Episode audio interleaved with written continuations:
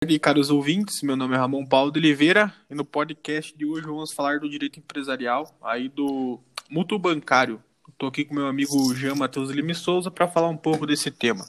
Boa tarde, Jean. É, boa tarde a todos os ouvintes. Boa tarde, Ramon. Muito obrigado por ter me chamado mais uma vez para estar aqui contigo.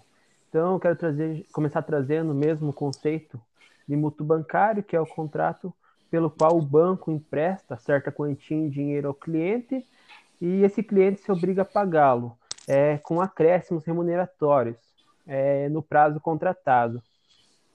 É, a matriz dessa figura contratual, evidentemente, é o mútuo civil, o empréstimo de coisa fungível. É, a particularidade do mútuo bancário relativamente ao civil diz respeito ao juro, pois o mútuo bancário ele não tem limitação, diferentemente do civil, que ele tem limitação.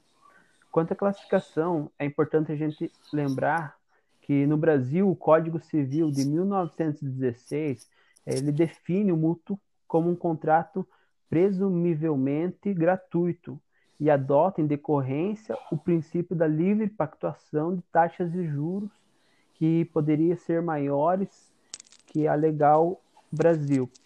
Esta que era fixada em 6% ao ano. Mas em 1933, o princípio da livre pactuação ele é afastado do direito brasileiro pela lei de usura, que começa a estabelecer uma limitação. É, para o mútuo bancário, contudo, não vigora nenhuma limitação legal hoje, sendo a taxa regulada pelo Conselho Monetário Nacional, ele que pode, como tem ocorrido desde o início dos anos de 1990, é, não estabelecer limite nenhum, deixando flutuar exclusivamente pelas forças do mercado, pela demanda e oferta de crédito. É, Ramon, você poderia me dizer, é, começar a falar sobre a diferença, se o, se o é, contrato real. O... É, então, experiência, né, para continuar na, na, na, caracterização desse contrato.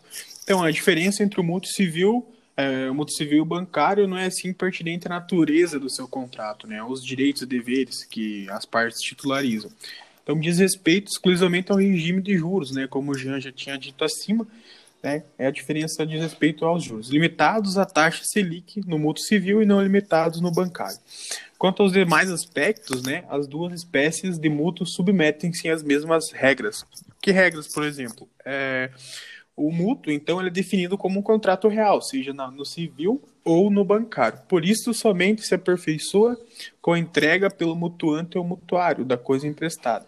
Sem esse ato, ou antes dele, o vínculo contratual não se constitui. Por exemplo, assim, o banco, é, uh, junto com o cliente, só vai adquirir obrigações a partir que o quando entregar esse empréstimo ao o, banco entregar, entregar o empréstimo ao cliente. Bom, em referência às obrigações, é, no contrato mútuo bancário, ela é unilateral, né? Porque o mutuário assume no mútuo bancário as seguintes obrigações: pagar o valor é, do empréstimo no prazo, né? Pagar juros, encargos, comissões e demais taxas constantes do instrumento de contrato, bem como a correção monetária, se for prevista, né? Outros critérios aqui é proceder às amortizações do valor emprestado se o mutuário assume no, no mútuo bancário as seguintes uh, obrigações aqui, né? Como eu falei. Então, assim, sendo o contrato de mútuo bancário é unilateral, já que apenas um dos contratantes, no caso o mutuário, tem essas obrigações é, acima citadas, né? Então, é um pouco decorrência disso, existe conflito de interesses aí nesse mútuo bancário. É, o mútuo de interesse se dá através dos contratantes, né? Enquanto ao mutuário interessa ter o direito de antecipar a liquidação da dívida mediante redução proporcional dos juros e encargos, para o mutuante, em geral, não há interesse em retomar a disponibilidade dos recursos emprestados antecipadamente receber menos do que havia contratado. O que, o que isso quer dizer? É, o banco empresta uma quantia para o cliente, né? E, o, e essa quantia ela tem determinado juros anual, né?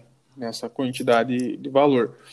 É interessante para quem pega esse empréstimo, aqui no caso o mutuante, é, em pagar de forma antecipada para reduzir os juros, né? Só que para o banco isso não é interessante, porque ali é onde que o banco tem o seu lucro, se for assim dizer, né? Com os juros pactuados, né? Então, é, não existe a obrigação de o banco receber esses juros, é, receber essas parcelas de forma antecipada. O banco pode negar, né?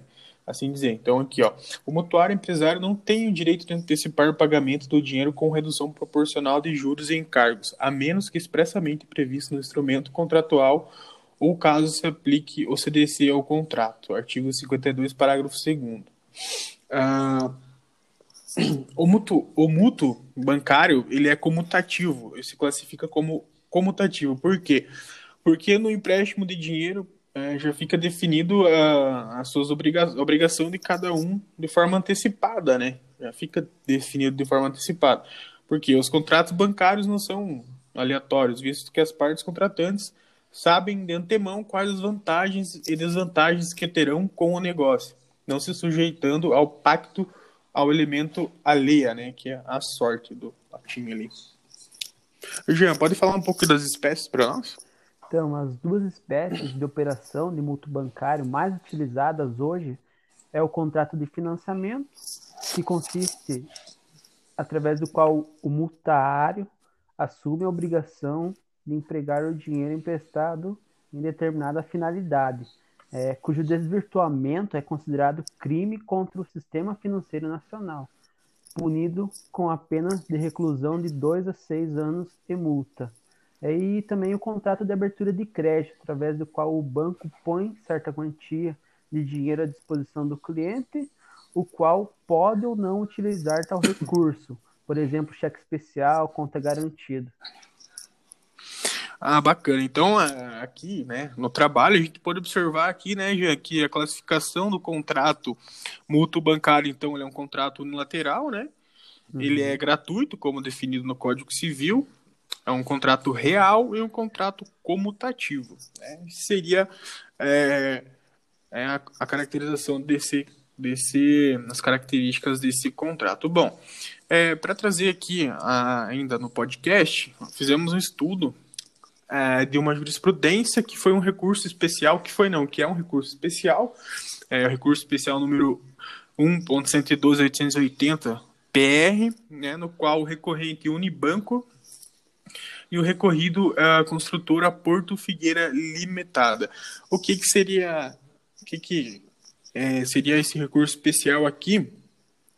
Foi um recurso no qual a foi uma ação né, de revisão de contrato de cheque especial com repetição de indébito, ajuizada pela construtora Porto Figueira em face do Unibanco. Né, alegou que no contrato firmado entre as partes nunca houve pactuação de qualquer taxa de juros ou encargos financeiros, mas apenas cláusulas contratuais que permitam o réu alterar unilateralmente as taxas de crédito. Bom, aqui então já na ação dá para ver que é, já aparece dois aspectos ali do, do mútuo bancário, né? Que não é fixado uma base definida já, por exemplo, os 12%, que é no civil, né? Então o, o, contrato bancário definiu um valor aleatório ali nesse contrato, mas não que a obrigação seja aleatória, porque ah, cláusulas contratuais que permitem realterar unilateralmente as taxas de juros, que seria o banco. Então, que diz que é unilateral esse contrato entre a construtora e o Unibanco. Bom, é, ao final, então, é, a construtora requereu que fosse estipulada a aplicação de juros remuneratórios de 12% ao ano, excluída a capitalização dos juros em qualquer periodicidade e devolvida em dobro a quantia indevidamente paga. Na sentença, é, julgou procedentes os pedidos formulados no inicial, considerou que são nulas e, portanto, ilegais as cláusulas que estabelecem incerteza não só quanto à taxa de juros incidentes, como também ao sistema de cobrança. Razão pela qual reduziu os.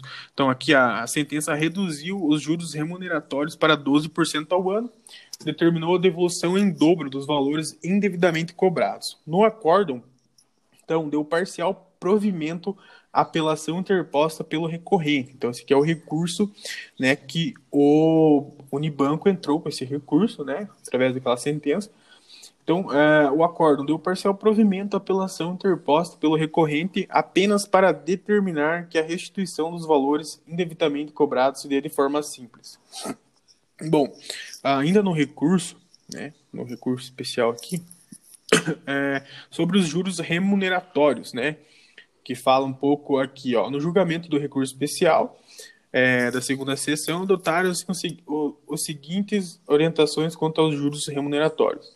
As, institu as instituições financeiras não se sujeitam à limitação dos juros remuneratórios estipuladas na lei de usura, né? A súmula 596, que a gente falou ali antes da lei de usura. A estipulação de juros remuneratórios superiores a 12% ao ano por si só não indica abusividade.